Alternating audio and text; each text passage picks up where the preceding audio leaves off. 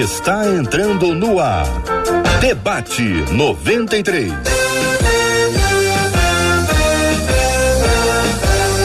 Realização 93 FM. Um oferecimento Pleno News. Notícias de verdade. Apresentação J.R. Vargas. Alô, meu irmão. Alô, minha irmã. Ah, que fala. J.R. Vargas, estamos de volta, começando aqui mais uma super edição do nosso debate 93 de hoje. Que a bênção do Senhor repouse sobre a sua vida, sua casa, sua família, sobre todos os seus, em nome de Jesus. Bom dia para ela. Marcela Bastos. Bom dia, J.R. Vargas. Bom dia aos nossos ouvintes. E como é bom sempre lembrarmos que um outro nome do nosso Deus é Jeová Rafa. É, ele cura, gente. Ele cura corpo, ele cura alma e ele cura espírito. E é na alegria desse Deus que cura que nós vamos para mais um debate 93. Benção puríssima, bom dia aos nossos queridos debatedores, bom dia para o pastor Flávio Valvassoura, para a pastora Elaine Cruz, para o pastor César Carvalho, todos já aqui nos estúdios da 93, cada um de um lugar do país, cada um da sua casa, do seu escritório, reunindo conosco aqui para fazermos juntos um grande programa de rádio para a honra e glória do nosso Deus e Pai. É o Debate 93, sendo instrumento de Deus para abençoar o coração do povo de Deus. Tema 01 do programa de hoje, minha gente. Minha família foi atingida por uma sucessão de mortes, uma atrás da outra, e eu acho que isso é uma maldição, é o que diz a nossa ouvinte. Quais sinais apontam que nossa vida pode estar sendo alvo de uma maldição? Existe algo que eu possa fazer para ficar livre de uma sentença maldita? Como descobrir se o que estou vivendo é uma maldição, uma coincidência ou fruto de uma semeadura errada? Quero saber a sua opinião, sua participação com a gente no debate 93 de hoje. Bom dia para quem nos assiste aqui pela página do Face, pelo canal do YouTube, pelo site da rádio. Sejam todos muito bem-vindos aqui entre nós. Você participa conosco também pelo nosso WhatsApp, que é o 21 96803 8319, 21 96803 8319. Pastor César Carvalho, bom dia, bem-vindo. Vamos começar ouvindo a sua opinião, Pastor César. Bom dia, JR, bom dia aos queridos ouvintes, debatedores e, e, e, a todos de maneira em geral, que a graça de Deus nos alcance nesse tempo tão difícil que nós estamos enfrentando, cercado de tantas, tantos óbitos, né? ainda, muita dificuldade, e tratando de um assunto eh, que de fato afeta a percepção das pessoas, né? Esse, essa busca incessante dos porquês de todas as coisas que nos acontecem, por que isso, por que aquilo, e tentando encontrar, quem sabe, uma, uma resposta prática a todas as nossas questões particulares e querendo encontrar uma, uma, uma resposta do ponto de vista eh, de colocar alguma coisa que seja maligna contra a nossa vida. Eu tenho uma visão particularmente distinta dessa questão de, de maldições, eu creio que elas existem, mas quando nós estamos em Cristo, elas foram vencidas pelo Cristo na cruz, e é, é uma alternativa que não, não se torna viável é, na vida de um, de um discípulo de Jesus, efetivamente, que tem consciência disso. Né? É claro que hoje a gente é, vive uma espécie de, de, de realidade onde muitos dos discípulos de Jesus parecem ter mais é, inconsciência do que seja esse discipulado do que consciência do que seja essa efetiva participação nas escrituras. E talvez isso gere esse caldo cultural que, que leva as pessoas para tantas direções, tentando entender e tentando encontrar respostas para todos os, os desdobramentos e paradoxos da vida. O que posso fazer imediatamente e farei é me solidarizar a essa pessoa que escreveu e dizer que estamos todos muito compungidos e tristes nesse vale de lágrimas e de tristezas, esse vale de sombra da morte que tamo, estamos todos enfrentando nesse tempo tão difícil. Pastor Flávio Valvassoura, muito bom dia, seja igualmente bem-vindo ao debate 93 de hoje. e queremos ouvir a sua opinião inicial, pastor. Bom dia, JR, Marcelo, os demais debatedores, cada um dos ouvintes que estão conosco nesse momento.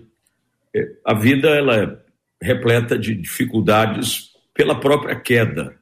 Quando a gente volta para o início de tudo, é, por conta daquilo que acontece no Éden, pecado adâmico que produz a queda do homem, junto com esse ato, de uma forma inevitável, veio uma sucessão de dores, de perdas, e entre elas a morte.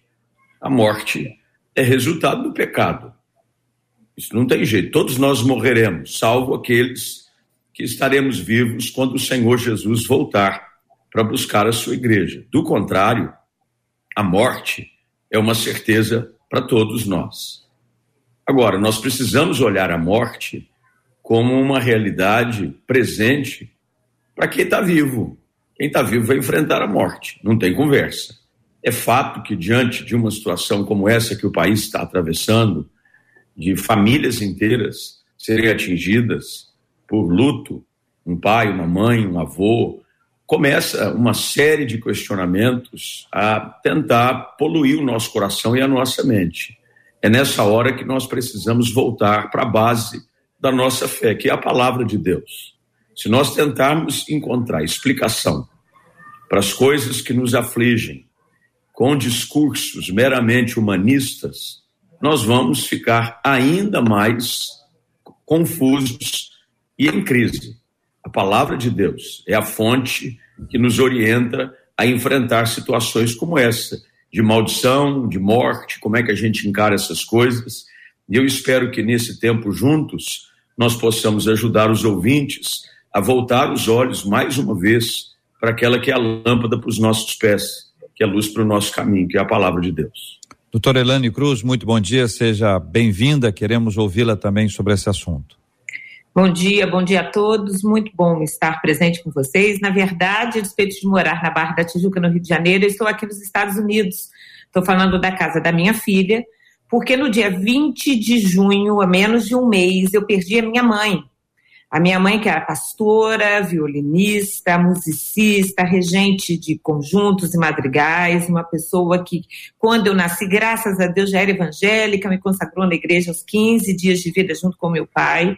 Ela faleceu, ela não, não foi de Covid, ela tinha um problema cardíaco muito sério, estava já tinha vários estentes, tinha um marca-passo, tinha um desfibrilador, mas o médico avisou que ela teria pouco tempo de vida, ela foi mandada para casa com uma enfermeira 24 horas, e eu vim do Brasil, ah, cheguei menos de uma semana antes, cheguei no domingo, na segunda-feira ela faleceu no outro domingo, ah, ah, e foi uma morte ah, ah, bonita, se a gente pode dizer assim. Ela estava rodeada pelo seu marido, que é meu pai, meu irmão, que é autista, estava presente, eu, Álvaro, meu marido, a minha irmã com o marido dela, os meus filhos, a minha nora, o meu genro, todos tocando, orando, cultuando. Ela já não tinha mais força para falar, mas ela apertava a nossa mão, ela abria os olhos, ela sorria.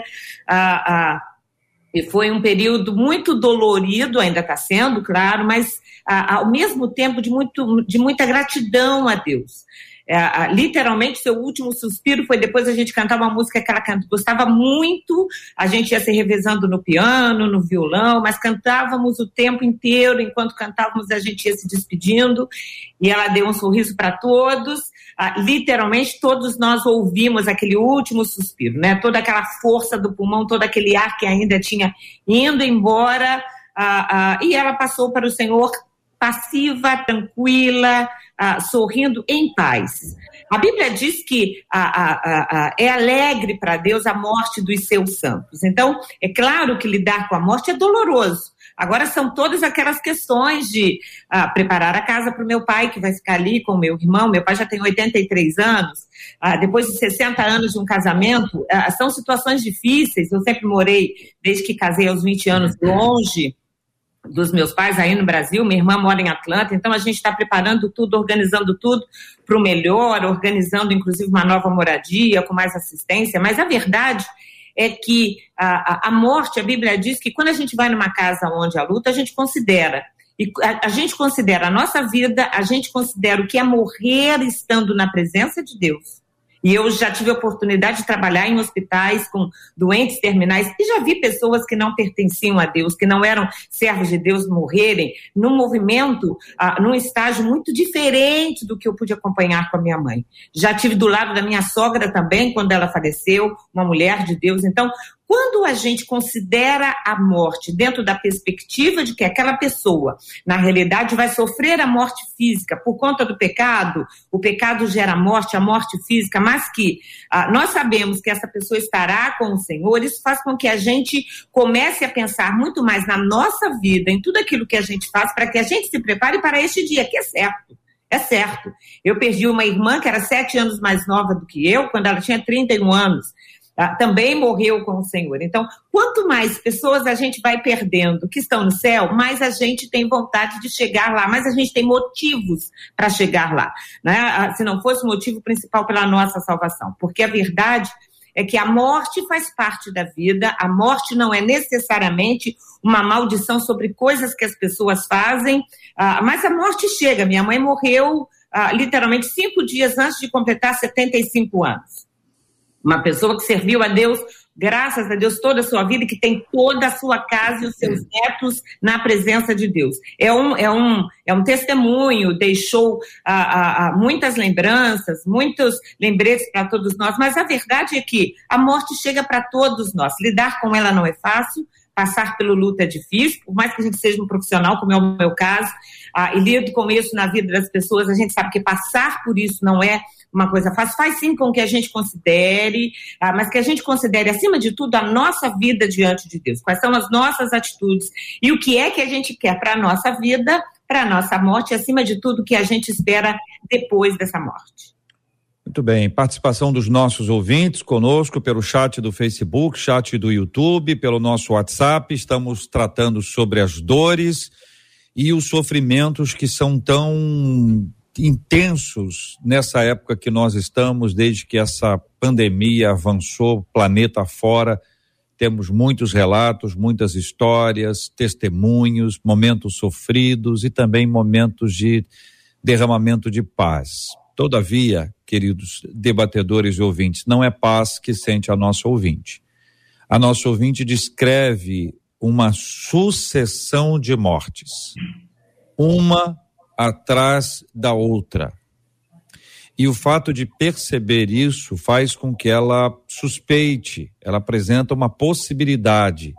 Será que estamos sob uma maldição? Daí surgem perguntas: quais sinais apontam que nossa vida pode estar sendo alvo de uma maldição? Pergunto a vocês três, também pergunto aos nossos ouvintes o que é que eles acham sobre esse assunto saber se alguém pode ajudar a gente, se alguém acha alguma coisa ou se você discorda plenamente disso. Então, a pergunta que está agora diante de nós é quais sinais apontam que nossa vida pode estar sendo alvo de uma maldição? Se não, não e por quê? Se sim, sim e por quê? Bem, eu vou puxar a fila aqui, falando um pouquinho sobre a natureza da maldição que tem a sua base eh, no pecado. Todo aquele que está em pecado está debaixo de maldição. E a maldição traz consigo as suas consequências. É por isso que quando alguém está em Cristo, Cristo leva sobre si as nossas maldições. As escrituras afirmam de que maldito é aquele que é levado ao madeiro, pendurado no madeiro. Sendo assim, a única forma de uma pessoa escapar debaixo da maldição do pecado é através de um relacionamento com Cristo Jesus. Agora, uma vez essa pessoa tendo um relacionamento com Cristo, já não está mais debaixo de maldição. Maldição já não tem mais poder nenhum sobre ela. Sendo, se pensássemos de forma diferente, nós estaríamos anulando os benefícios e a efetividade do Calvário. Em Cristo eu sou liberto. Não há mais agora nenhuma condenação para aqueles que estão em Cristo Jesus. É isso que as Escrituras afirmam. Entretanto, há pessoas, e pelo que eu entendi que o ouvinte nos passou, é de que se é possível, por conta de algumas atitudes, escolhas, decisões, ela se colocar debaixo de maldição. E isso é fato. As nossas escolhas produzem bênção ou maldição. Quando você vai ao texto de Deuteronômio, Moisés chega diante do povo e diz: Eis que coloco diante de vós a bênção e a maldição. A bênção, se você guardar e cumprir os mandamentos que o Senhor, vosso Deus, hoje vos dá. Bênção, obediência. Maldição, se você não cumprir os mandamentos que o Senhor, vosso Deus, hoje vos dá. Desobediência. Tentando traduzir de uma forma muito simples, o segredo para uma vida abençoada é uma vida de obediência à palavra. Todas as vezes que eu decido ir na contramão da palavra, todas as vezes que eu decido ir contra a palavra do Senhor, andar em desobediência à voz do Espírito, eu me coloco em maldição, porque eu estou andando na direção contrária daquilo que Deus tem para a minha vida. Nesse sentido, essa situação de sucessivas mortes que acontecem na família, você tem que entender o que acontece. Primeiro, porque nós estamos vivendo casos muito parecidos em todo o mundo. É como Pedro escreve na sua primeira carta, tentando consolar aqueles que eram perseguidos no início da igreja primitiva, ao dizer: Eu quero lembrá-los que os sofrimentos iguais aos vossos têm se espalhado por toda a irmandade. Em outras palavras, o sofrimento não é uma exclusividade sua. Tem gente sofrendo de forma absurda. Um exemplo, aquele prédio que caiu em Miami.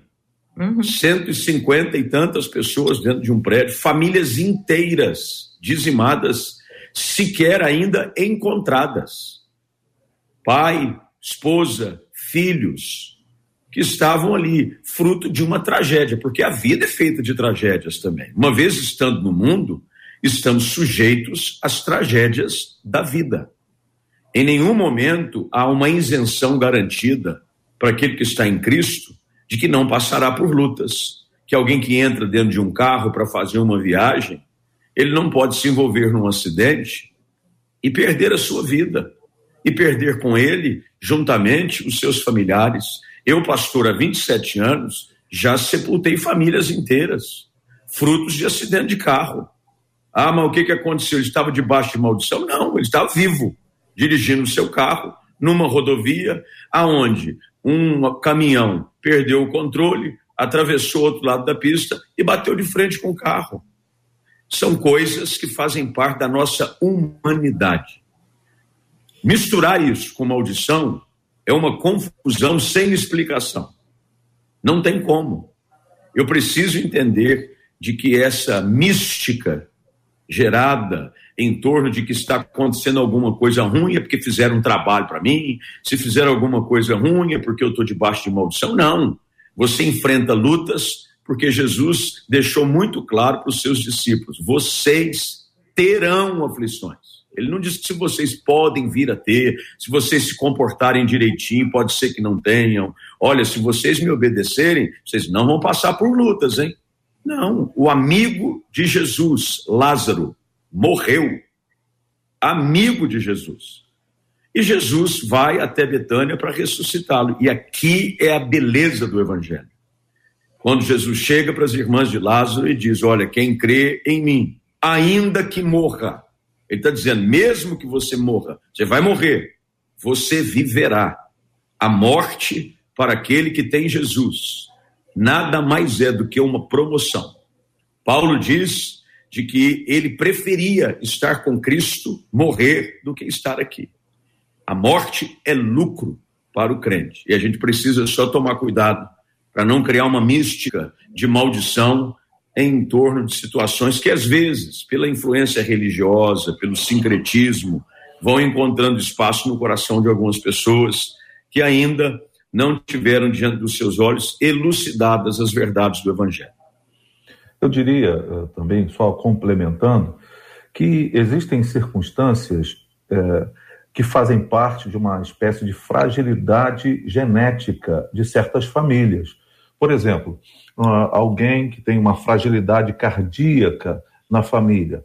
E isso pode acabar gerando naquela descendência, naquela linha de família, uma série de circunstâncias que podem parecer idênticas, mas que são fruto de uma fragilidade genética. Uhum. Uh, então é importante que se na sua família há alguém ou há pessoas que têm câncer, então vá fazer sondagens, vá fazer exames, vá olhar isso com detalhamento.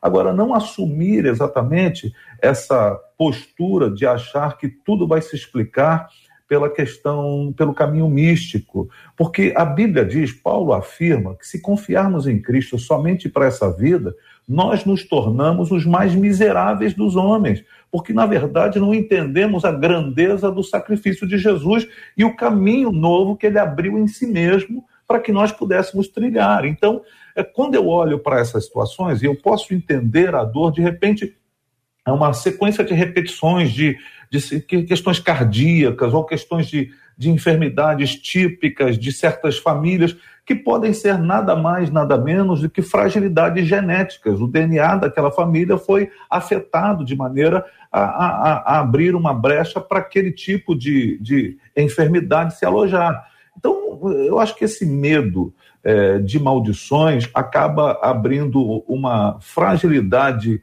espiritual que pode muito mais é, afetar e, e desestabilizar as pessoas do que a palavra de Deus pode produzir em esperança e confiança na sua relação com o Senhor.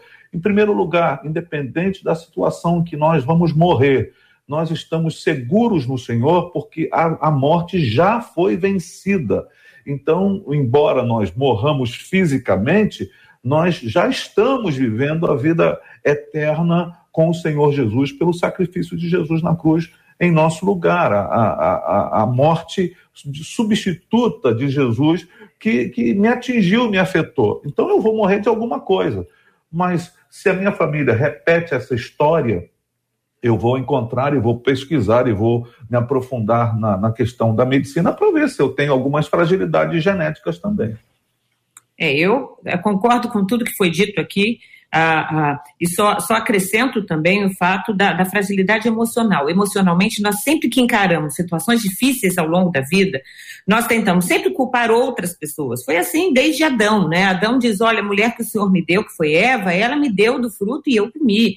Ah, ah, então, na verdade, nós sempre tentamos culpar uma outra pessoa, encontrar um motivo ou uma razão para o nosso sofrimento. É claro que a cada situação de vida que nós passamos, a gente precisa repensar assim, quais têm sido as minhas atitudes ah, o que é que eu tenho feito, não no sentido de culpabilidade, de encontrar culpado, mas no sentido de aprender a lidar com isso. E principalmente, ah, emocionalmente, aquelas pessoas que são mais fragilizadas, ah, que emocionalmente ah, sofrem porque não conseguem muitas vezes ter, como nós colocamos aqui, essa, essa, essa habilidade de entender que nós temos um Deus que, a despeito de haver, como já foi dito aqui muito bem, toda uma aliança a, a, com o povo de Israel, de bênção e maldição, a, o próprio Deus, por exemplo, no livro de, é, é, de Ezequiel, ele diz: olha, aquele que pecar é que morrerá, o pai não levará em conta os pecados do filho, nem muito menos o filho o pecado dos seus pais. E aí a gente tem Jesus que na cruz quebra toda maldição. Claro que nós vamos, como já foi dito aqui, continuar colhendo fruto da ação da outras pessoas. Tem pessoas que ah, têm risco de diabetes, têm tendência à questão da esquizofrenia, né? questões de doenças que são genéticas, que vêm no DNA, como já foi dito aqui muito bem, e que a gente tem que, ao longo da vida, ir lidando com elas e nos organizando muito bem. Agora, é importante que a gente entenda, ah, eu, eu vou ler aqui 1 João 5,18, que é um texto muito lindo, que a, a Bíblia Bíblia diz assim: ora, sabemos que todo aquele que é nascido de Deus não é mais escravo do pecado. Aquele que nasceu de Deus, Deus o protege e não permite que o maligno o possa tocar. E é exatamente isso. Quando nós estamos em Deus, nós vamos sofrer as consequências das nossas ações, nós estaremos sempre sujeitos a dores, o corpo dói, a alma sofre, ah, nós estaremos no mundo, vamos viver aflições agora. Não seremos mais tocados a qualquer que seja a vontade do mal, não terá mais domínio sobre a nossa vida. E nem a nossa vontade, os nossos pensamentos ah, podem mais ser dominados pelo mal. Então, é muito interessante a gente entender isso, porque isso muda uma perspectiva. A dor existe, O luto existe, a saudade existe. Eu estou vivendo aí o vale da, da, da, da, morte, da dor, das lágrimas. Tudo isso faz parte da vida. Tudo isso nos ajuda a compreender a nossa finitude a nossa pequenez perto de algo que é imponderável, que é a morte física. Mas nós temos em Jesus Cristo, a partir dele, direito a uma vida eterna. Então, a nossa alma é eterna. Hoje eu sei que a minha mãe fisicamente está morta. Eu posso ir ao cemitério, eu sei onde está o corpo dela enterrado, mas ela está viva, ela está hum. com Deus. E o que nós precisamos ansiar é exatamente isso. Nós vivemos aqui 70, 100 anos de vida para escolher aonde vamos passar toda a nossa eternidade. Este é o princípio fundamental de toda a nossa vida. Vocês nos falam aqui sobre as perspectivas emocionais, como vimos agora. Ouvimos também sobre as perspectivas físicas, as dificuldades que alguém pode ter, isso é uma questão genética, a família fica com essa característica, com, essa marca, não é regra, não é obrigação de acontecer, mas estamos falando aqui que isso pode acontecer. Existem os aspectos da gente entender que basta estar vivo para enfrentar a morte, como o pastor Flávio trouxe. Então, todos esses elementos que vocês trouxeram colocam os nossos pés no chão, no sentido de dizer: olha, calma, calma. Evidentemente, quando a gente trata de eh, questões espirituais, a tendência que a gente tem é de buscar exatamente o fundamento bíblico para todas essas coisas, até para nos assegurar de que isso não acontece com a gente. A gente, veja, a gente não está falando de maldição hereditária aqui, mas é inevitável que ela faça parte da nossa reflexão. Ela é uma ideia que veio, que ganhou muita gente, que muita gente ficou ah, comprometida com ela em sua defesa ou em seu ataque. A gente está falando aqui de algo mais amplo do que isso. E a gente está falando para um público diverso, né? Com gente com várias etapas de conhecimentos. Então, vamos ouvir o que dizem os nossos ouvintes, vamos continuar a tratar esse assunto e buscar esclarecer com todo o carinho e respeito, inclusive respeito aos que pensam de forma diferente. Sim. Não receba a palavra dos nossos de debatedores como uma briga com você, porque eles nem estão te ouvindo. Entendeu? Agora você está ouvindo. Escuta um pouquinho mais, que eventualmente é a hora de você parar para dar chance do outro dizer alguma coisa, ainda que você discorde veementemente. Escuta tudo. Você tem aqui a oportunidade de fala. Mar Marcela, naturalmente, não consegue ler tudo, mas vai ler aqui o possível, representando o todo dos nossos ouvintes. E eles estão compartilhando as suas dores. Um deles aqui diz assim: uma delas, na verdade, ela diz: Eu estou passando por isso. Eu perdi o meu marido, meu companheiro, meu amigo, meu cúmplice. Eu estou triste demais, mas estou ouvindo todas essas palavras. Uma outra mãe disse assim: Eu não consigo lidar com a morte da minha filha. Ela morreu faz um ano de problemas cardíacos no início da juventude. Já havia perdido a minha irmã com o mesmo tipo de problema. E agora minha filha. Estou ouvindo vocês, mas é muito difícil lidar com a morte. Uma outra ouvinte, mãe, diz assim: Tive dois filhos muito esperados e planejados. A minha primogênita em 2018 e o meu menino em 2019. Ambos morreram com uma semana de vida. Eu achei que enlouqueceria. Cheguei a pensar e até a dizer a uma irmã muito próxima, no dia do sepultamento do meu menino: será que sou amaldiçoada por Deus? Porque sei que Deus amaldiçoou alguns no Antigo Testamento. E creio que somente Deus tem esse poder de abençoar e de amaldiçoar. Mas passada a dor latente, o Espírito Santo me lembrou que Jesus levou sobre ele as nossas maldições. Rejeitei esse pensamento que acredito ter vindo do inimigo na tentativa de me afastar de Deus. A dor de não viver o que se sonhou, aquilo que esperamos, é dilaceradora. Creio que nenhuma mãe deveria enterrar filhos, mas sigo crendo que nada pode nos separar do amor de Cristo. Que Deus console a todos, diz essa ouvinte. Marcela, eu vou pedir licença os nossos ouvintes para mudar o tema. porque eu acredito que o tema maldição ele já foi bem explicado. Tenho aqui essa impressão, você não trouxe dúvidas sobre esse ponto. Se aparecer, por favor, é, traga para que a gente possa responder. O assunto hoje não será mais maldição, será morte. Será o luto, será a tristeza, será também o consolo, será também a paz de Deus que excede a todo entendimento. Porque, no fundo, no fundo, é isso. É. No fundo, a gente quer uma explicação. E a maldição é uma explicação. A Sim. gente precisa explicar a morte de alguma forma. Só que a gente não pode explicar a morte mais aqui entre nós pelo perfil da maldição, porque ela já foi explicada. Mas a gente tem que tratar esse assunto com todo carinho, com todo amor. Vocês três sabem muito bem o quanto isso pesa para todos nós e como tem gente agora que sofre profundamente ao ouvir. Então, diante de vocês, essa outra perspectiva sobre o nosso tema, abordando perda, abordando saudade, luto, consolo, paz, boas lembranças, milagre que Deus age na nossa vida. Para muita gente, o milagre não vai ser o da cura, e nem o da ressurreição diante dos nossos olhos, mas será o milagre da paz. Em todos os casos, milagre. Milagre. Senhores, eu, menina. Eu, eu diria, é, tendo passado por uma semana, há uma semana atrás, muito difícil nessa área, eu tenho que me conter aqui.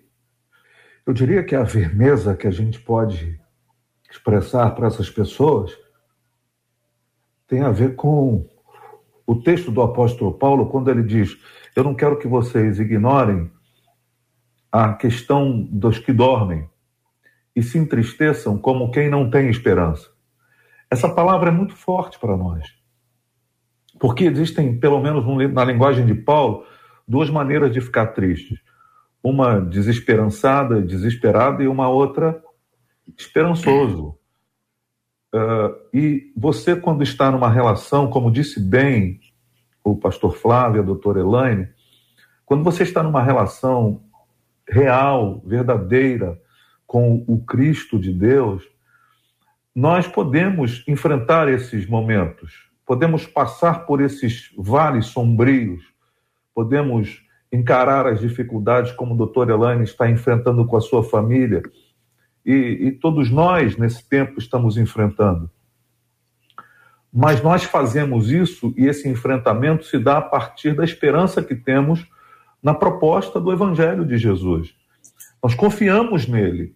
Então, o nosso conforto e consolo reside na nossa convicção de que as coisas não são finitas do ponto de vista da realidade humana na morte.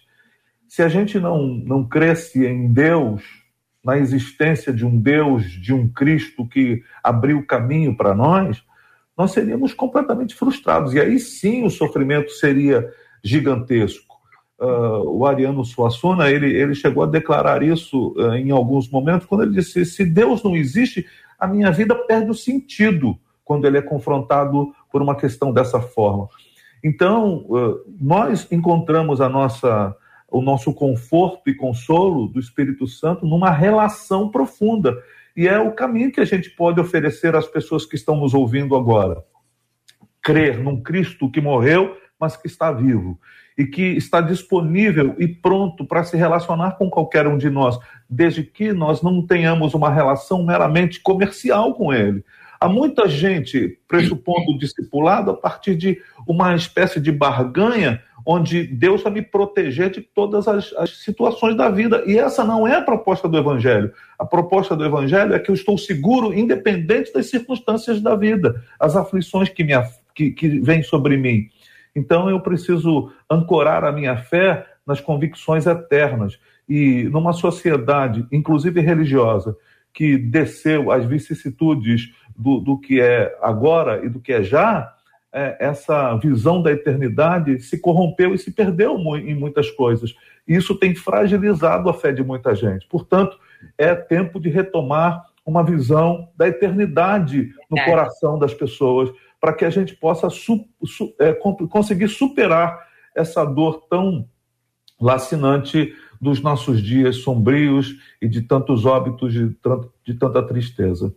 É um, um, texto que tem vindo sempre ao meu coração, e eu tenho lido quase todos os dias, e se permitem ler aqui, 2 Coríntios, capítulo 5, ah, diz assim: Sabemos que se for destruída a temporária habitação terrena em que vivemos, temos da parte de Deus um edifício, uma casa eterna nos céus, não construída por mãos humanas. Enquanto isso, enquanto estamos no nosso corpo, gememos, desejando ser revestidos da nossa habitação celestial. Porque estando vestidos, não seremos encontrados nus. Pois enquanto estamos nesta casa, e a casa aqui é este corpo humano, este corpo físico, gememos e nos angustiamos. É o que nós estamos dizendo aqui. Enquanto nós estamos ah, no nosso corpo físico, vivendo a vida do dia a dia, a vida cotidiana, uma vida com Covid, uma vida a, aflitosa, onde que temos que trabalhar, erguer eh, a casas, construir famílias. É trabalhoso. Enquanto estamos nesse corpo, gememos e nos angustiamos porque não queremos ser despidos, mas revestidos da nossa habitação celestial. Lutamos, inclusive, para chegar aos céus, lutamos, inclusive, para alcançarmos a vida eterna. Mas revestivos da nossa habitação celestial para que aquilo que é mortal seja absorvido pela vida. Então, o nosso corpo, a nossa alma que é mortal, vai ser absorvida a partir do sacrifício de Jesus Cristo. Nós queremos isso pela nossa vida eterna. É a garantia que ele nos trouxe. A ressurreição de Jesus é a garantia da vida eterna a que nós temos nele.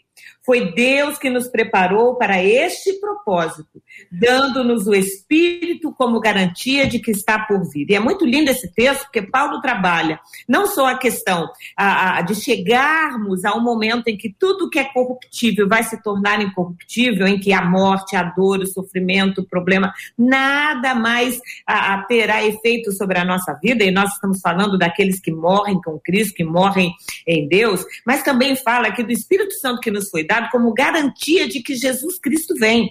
Então, falar realmente, pregar um pouco mais sobre a questão da morte física, mas não da morte, mas da vida espiritual, do propósito da nossa vida, que não é o sofrimento, mas que é ah, em Jesus Cristo a garantia de viver ah, e de receber esse corpo, que é um novo corpo, que é uma nova vida, que é uma vida eterna, e também esperar a vinda de Jesus, precisa ser sempre a nossa pregação. Às vezes, a gente fica muito à volta com as questões cotidianas, com as questões ah, do dia a dia, sejam elas emocionais, físicas, do trabalho, tudo isso é importante. A Bíblia fala sobre isso, mas sem dúvida alguma, a gente não pode deixar de pregar sobre o céu, sobre o céu que nos aguarda, onde lá receberemos a incorruptibilidade, nada mais. Nem a morte terá efeito sobre a nossa vida. E também sobre o céu que nos espera, porque Jesus Cristo vai voltar. Eu não sei quantos conhecem. Bem, aqueles que já têm uma certa vida cristã, com certeza já devem ter cantado um hino chamado Sou Feliz. É, em inglês, It is Well. It is well. Era escrito por um, um grande empresário, ele foi, chamava Gates Spafford, era o nome do autor. Durante um grande incêndio em Chicago, ele perde a sua fortuna. Uhum. Numa viagem cruzando o Atlântico, ele coloca a sua esposa e as suas quatro filhas no navio. Já não bastasse a tragédia de perder os seus recursos financeiros num grande incêndio na cidade de Chicago, o navio no qual estava sua esposa e as suas quatro filhas enfrenta um naufrágio. Ao chegar no local de destino, a esposa manda um bilhete simples, duas palavras: salva sozinha. As quatro filhas morrem no naufrágio. Ele vai, pega um navio para encontrar-se com sua esposa e no exato local aonde supostamente havia acontecido o um naufrágio que levou a vida das suas únicas quatro filhas ele foi visitado pelo Espírito Santo com essa canção que serve até hoje de alento e renovo para o nosso coração. Uhum. Se paz a mais doce, me deres gozar. Se dor a mais forte, sofrer. Ou seja o que for, tu me fazes saber que feliz eu serei com Jesus. Em meio às perdas, e elas são comuns a todos nós. Eu, eu sepultei um irmão oito anos atrás, com 41 anos de idade. A doutora sabe é, bem do que eu vou dizer, ele teve uma dissecção da horta, a qual produziu um grande sofrimento. Ele fez algumas cirurgias, colocou um estente na parte baixa da horta, depois teve um, um rompimento na parte alta, chegou a sobreviver à cirurgia de risco altíssimo. Mas logo após a cirurgia, sete dias ainda na UTI, houve um rompimento na área visceral e ele morre com 41 anos de idade, pai de duas filhas, crente em Jesus, serviu a Deus a vida toda e deixa um buraco no nosso coração em meio a perdas, em meio às dores, a primeira coisa que eu entendo que é necessário fazer é viver o luto. Sim. Tem gente que não, não é assim. Não, não é assim sim. As dores, elas elas nos dilaceram, elas nos machucam. Eu confesso que eu fiz inúmeras perguntas para Deus. Perguntas que todos nós fazemos diante daquilo que nós julgamos ser injusto, porque ele com tanta gente ruim por aí, por que, que vai levá-lo? Era até o servo, servia a igreja. Como é que pode deixar duas meninas? A mais velha tinha 17, a mais nova 12. Como? Como? Por que Deus? E aí, imediatamente, numa ocasião, quando saí do hospital, ao receber a informação do luto, eu fui levado ao texto de João capítulo 14 muito provavelmente gerado por uma série de conflitos que a alma do homem enfrenta de tempos em tempos.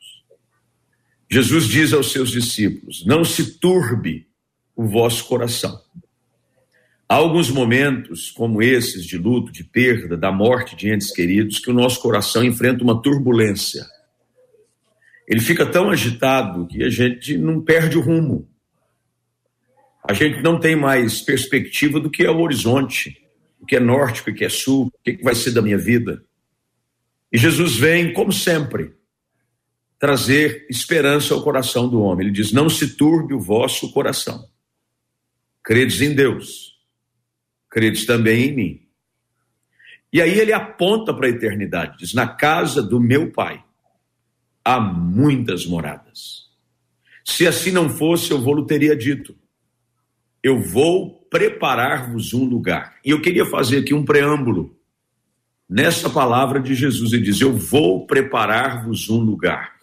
O lugar que Jesus prometeu preparar para o seu povo não é aqui. Não é aqui.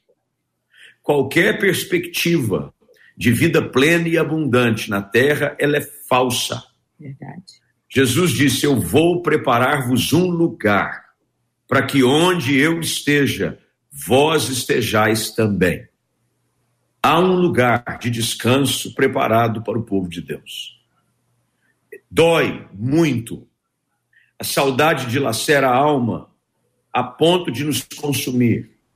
Mesmo depois de oito, vai fazer nove anos agora, 29 de agosto, todo dia 29 de agosto, é um dia difícil para nós nunca mais se transformou numa data comum.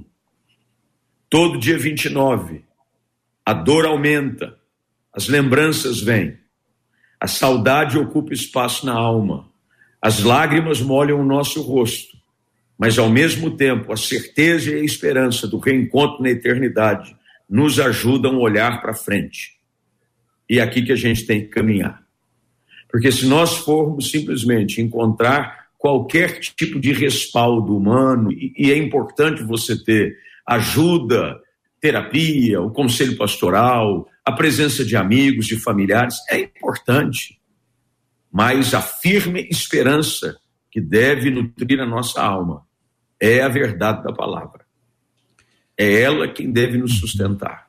E é por isso que eu sei que um dia, um dia, eu vou encontrá-lo novamente. Amém. E lá não haverá mais choro, nem dor, nem tristeza, porque as coisas velhas já passaram e tudo se fez novo.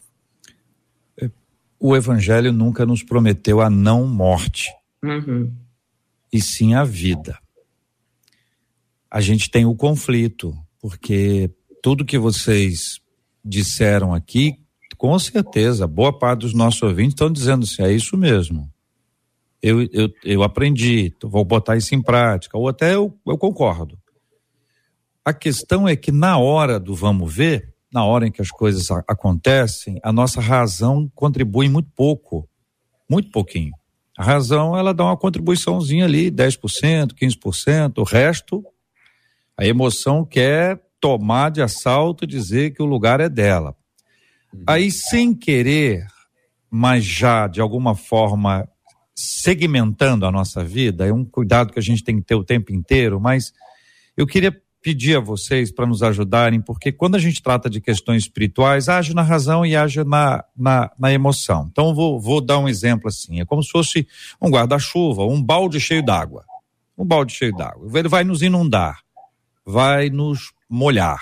Ou é um guarda-chuva que nos protege da chuva, ou seja, vai para um lado ou vai para o outro, no sentido de que a, a, nossa questão espiritual ela vai organizar a nossa emoção e a nossa razão. Sim.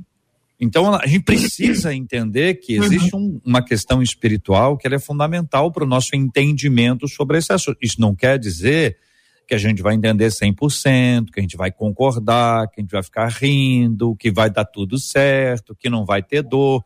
Não foi prometido isso. Esse é que é o ponto. A gente precisa entender que o Lázaro que Jesus ressuscitou morreu. Ele morreu de novo. Eu nunca soube é, das vezes que eu estive em Israel que Lázaro, não teria ido na casa de Lázaro, com certeza.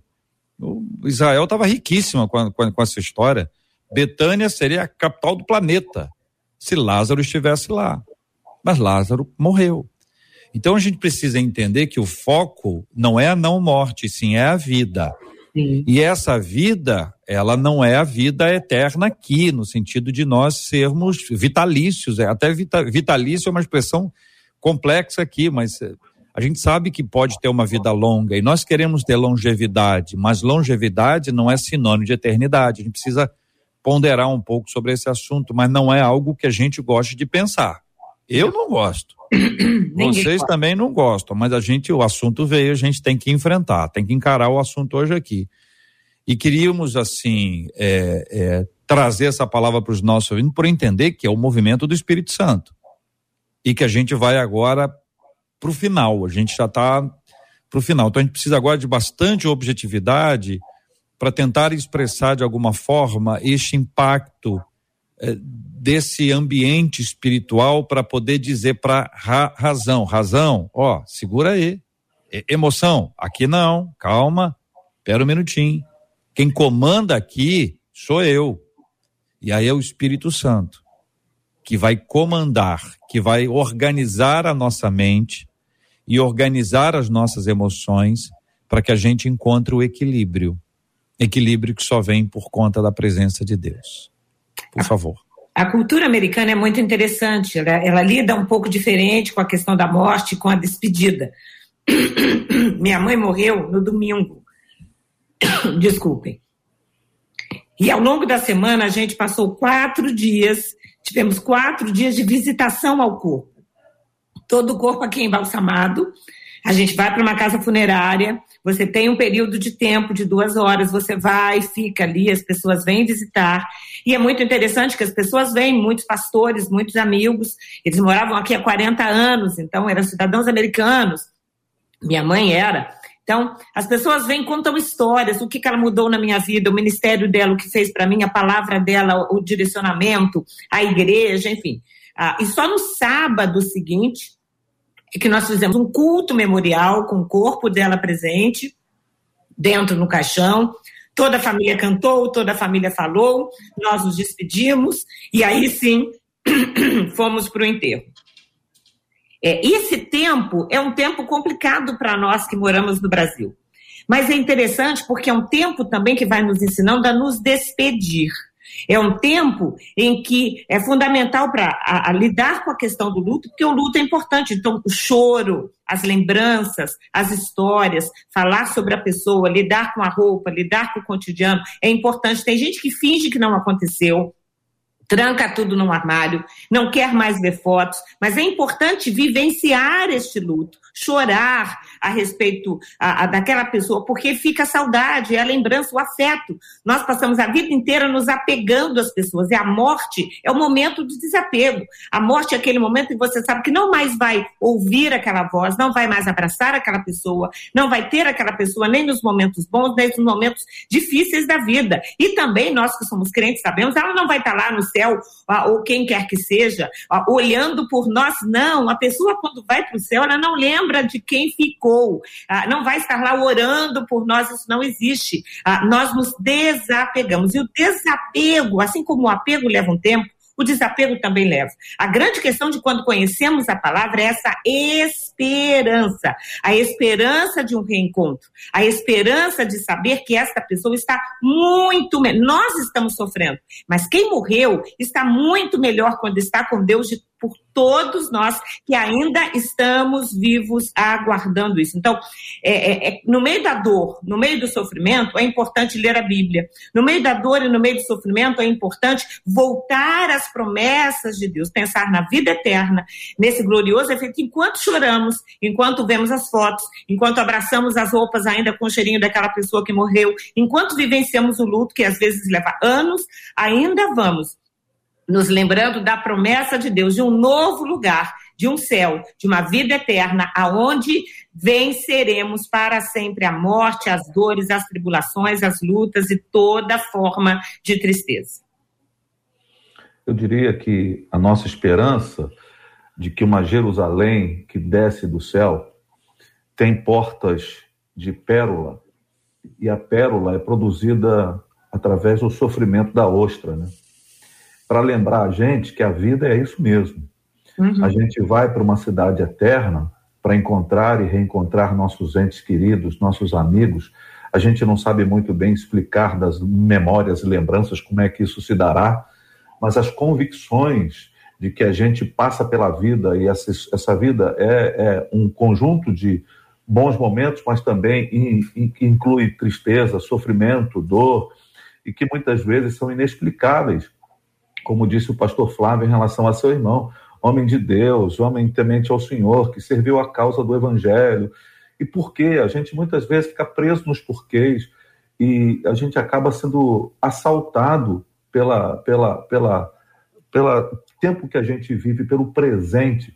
Nós estamos muito tomados por uma necessidade de, de um presente que seja uh, é, muito contundente assim e a gente esquece da esperança do porvir. Não é uma fuga, não é uma pregação de um evangelho escapista de fugir do problema, mas é uma convicção que nasce da certeza que o Cristo nos empresta pela obra do Espírito Santo em nosso coração. Só isso pode consolar a nossa alma, o nosso coração, a nossa vida. Nós estamos falando para milhares de pessoas que devem ter experiências tão dramáticas como que já ouvimos aqui uh, pelo depoimento da Marcela, lendo os, os, os relatos. Mas uh, a nossa convicção de que essa vida sofrida vai passar e que a Jerusalém, a cidade celeste, está vindo na nossa direção e, e, e a gente vai se reencontrar, deve nortear o nosso coração, a nossa vida, a nossa esperança. E, por certo, alguns dos que nos ouvem hoje que ainda não têm essa esperança, a nossa palavra para essas pessoas se agarrem a uma relação profunda com Cristo. Sim. Busquem essa relação, ele está vivo, ele deseja se manifestar e se revelar a todas as pessoas em nome de Jesus, deixamos essa palavra de esperança para todas as pessoas. Muito bem, Marcela Basso, são 11 horas e 56 minutos no Rio. Hoje é um daqueles dias, eu tenho que tocar já o BG, que já são 11h56, mas é um daqueles dias em que é difícil a gente segurar a emoção com tantas histórias que chegam. E são muitas as histórias, eu vou terminar com uma delas. Uma dessas nossas ouvintes, que está inclusive online agora, e ela diz assim: Eu estou escutando o debate para tentar confortar o meu coração. Eu perdi a minha irmã no dia 18 de abril, uhum. o meu pai no dia 27 de abril e a minha mãe no dia 12 de junho. Digo a vocês, é difícil ter coração para suportar tanta dor. E logo agora, que comecei a conhecer Jesus, confesso que cheguei a pensar que Deus em nenhum momento ouviu meu clamor, as minhas orações. É difícil demais continuar, mas, diz ela, eu sei, a despeito do que eu sinto, que eu preciso seguir. Tenho que lançar a semente na minha família e eu sei que eu tenho a esperança do reencontro, sabendo que a salvação é o mais importante, diz essa ouvinte, que assim como centenas, dezenas e centenas de outros ouvintes que têm compartilhado as histórias deles, mas ao mesmo tempo que compartilham suas dores, agradecem a Deus pela vida de cada um de vocês, debatedores hoje. Um exemplo disso, pastor César, é a Eliane. Ela diz assim: Louvado seja Deus por esse debate. Hoje faz dois anos que perdi o meu filho. Eu sinto muita falta dele, mas o que me conforta é que na eternidade eu vou encontrar com ele e louvo a Deus pela vida de vocês. Muito obrigada, pastor. Amém. Amém. Essa, essa esperança, ela, ela nutre a nossa alma além daquilo que a gente pode explicar. É uma esperança que vai além das explicações, da racionalidade, e até muitas vezes confundida com um simplismo uh, não, não avaliado pela, pela academia, né?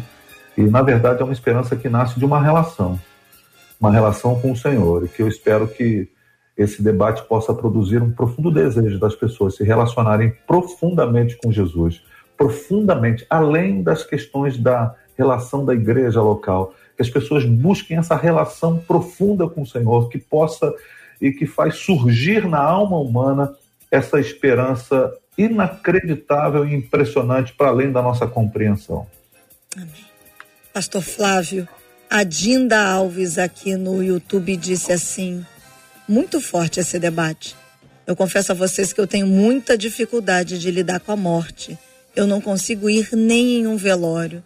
Então, esse debate hoje e esses debatedores têm sido, têm sido fundamentais para que eu possa compreender melhor quem é o nosso Deus. Muito obrigada, viu, Pastor Flávio? Eu agradeço a todos e mais uma vez enfatizo a verdade das Escrituras, na qual o apóstolo Paulo escreve aos Colossenses ao afirmar: Cristo em vós é a esperança da glória. Cristo em nós, Cristo em nós. O dia que entendermos de que tudo que precisamos e é suficiente para nós é Cristo Jesus, vamos enfrentar as batalhas da vida na certeza de que estamos seguros nele. Deus abençoe a cada um de vocês. Pastora Elaine doutora também, os nossos ouvintes enviando muito carinho e muito amor à senhora. Eles dizendo o quanto você é bênção na vida deles. E eu destaco o WhatsApp de um dos nossos ouvintes que disse assim: Que palavra abençoada e abençoadora da doutora nessa manhã. Eu sempre tive receio pela morte dos meus pais, porque eu estou longe demais para acompanhá-los de perto. Mas a palavra dessa manhã da doutora Elaine foi refrigério para minha alma. Saber que os meus pais estão em Cristo, diz ele. Muito obrigada. Obrigada, viu, doutora Elaine?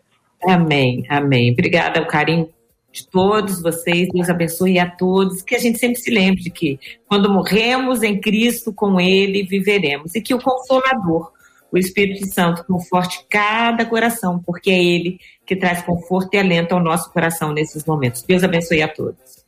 JR, eu encerro alguns dos nossos ouvintes dizendo, agradecendo a Deus pela sua vida, dizendo é, da sua sensibilidade à voz do Espírito Santo em se deixar ser conduzido por ele nesse debate de hoje. E eu encerro com o Tiago Barbosa dizendo assim: eu moro em Niterói e eu aprendo demais com todos os debates, com os debatedores, como vocês são usados de maneira grandiosa para edificar a minha vida. Ele diz assim: amo a 93 e junto com vocês aprendo mais sobre esse Deus, diz o Tiago. Louvado seja o nome do nosso Deus e Pai. O programa está aqui para servir, assim como eu, Marcela, toda a nossa equipe. Nós temos uma marca e a marca é a marca de Cristo. Essa é a nossa marca, a marca de Cristo. Romanos capítulo 14, versículo 8, eu busco sempre a palavra, porque é ela que vai me alimentar. É a palavra de Deus que traz alívio para nós, que traz paz para o coração. Quando nós corremos da palavra, nós ficamos restritos à nossa ideia, à nossa inteligência, à boa ideia de alguém, uma palavra agradável. Isso não nos trará paz. A palavra de Deus é que não volta vazia. Romanos capítulo 14, versículo 8, porque se vivemos para o Senhor vivemos. Se morremos para o Senhor morremos. Quer pois vivamos ou morramos, somos do Senhor. Gente sob perseguição, gente com risco de morte a qualquer instante, gente sofrendo dos males de sua época. Eles aprenderam a dizer: quer pois vivamos, quer pois morramos, somos do Senhor. Isso deve estar no coração da gente. Isso não quer dizer que a gente não vai enfrentar, como todos nós aqui já enfrentamos. Nós precisamos da graça de Deus sobre nós, para que a emoção não queira dar ordens, para que a razão não seja uma ditadora na nossa vida. Nós precisamos é da palavra, é da ação do Espírito Santo. Ele que é o consolador, ele age dentro de nós ele vai nos dar uma perspectiva diferente. E o milagre da paz é tão milagre quanto o milagre da cura, quanto o milagre da volta à vida. É milagre, é uma ação divina, não é pensamento positivo, não é otimismo, não é desviar do assunto, não é fingir que não aconteceu, não é botar outras coisas na nossa mente. Não é paz, é milagre não me peça para explicar. Se o apóstolo Paulo disse que excede a todo entendimento, que vai além de qualquer possibilidade de ser explicada, nós vamos seguir em frente buscando essa graça de Deus e nós vamos orar por isso, pedindo ao pastor Flávio que ore conosco, vamos apresentar esse motivo que a gente tem orado há tanto tempo. Cura dos enfermos e consola os corações enlutados. E de forma especial, esse consolo hoje, ele é extremamente amplo porque, como vimos e observamos e sabemos, existem muitas lágrimas, existe muita saudade hoje e nós precisamos desse movimento sobrenatural de Deus dentro de nós. Vamos orar. Vamos orar. Pai eterno, nós chegamos diante da tua presença nessa hora, clamando em especial pela vida de tantos que estão passando por momentos difíceis, pelos vales sombrios da morte enlutados com a perda dos seus entes queridos, que a tua presença, que o conforto e o consolo da pessoa do Espírito Santo venha sobre cada um destes, que aqueles que estão acamados no leito de hospital, seja em casa, possam ser visitados por aquele que a Marcela disse no início do nosso tempo juntos. O Deus que é o Jeová Rafá, o Deus que cura. Estenda a tua mão de misericórdia sobre todos nós e ajuda-nos a nos lembrar cada dia mais que não estamos sozinhos, não estamos entregues à sorte. Estamos seguros e sustentados nas mãos de um Deus que nunca falha e que prometeu estar conosco todos os dias. Tu és Deus, Emanuel. Tu és Deus conosco.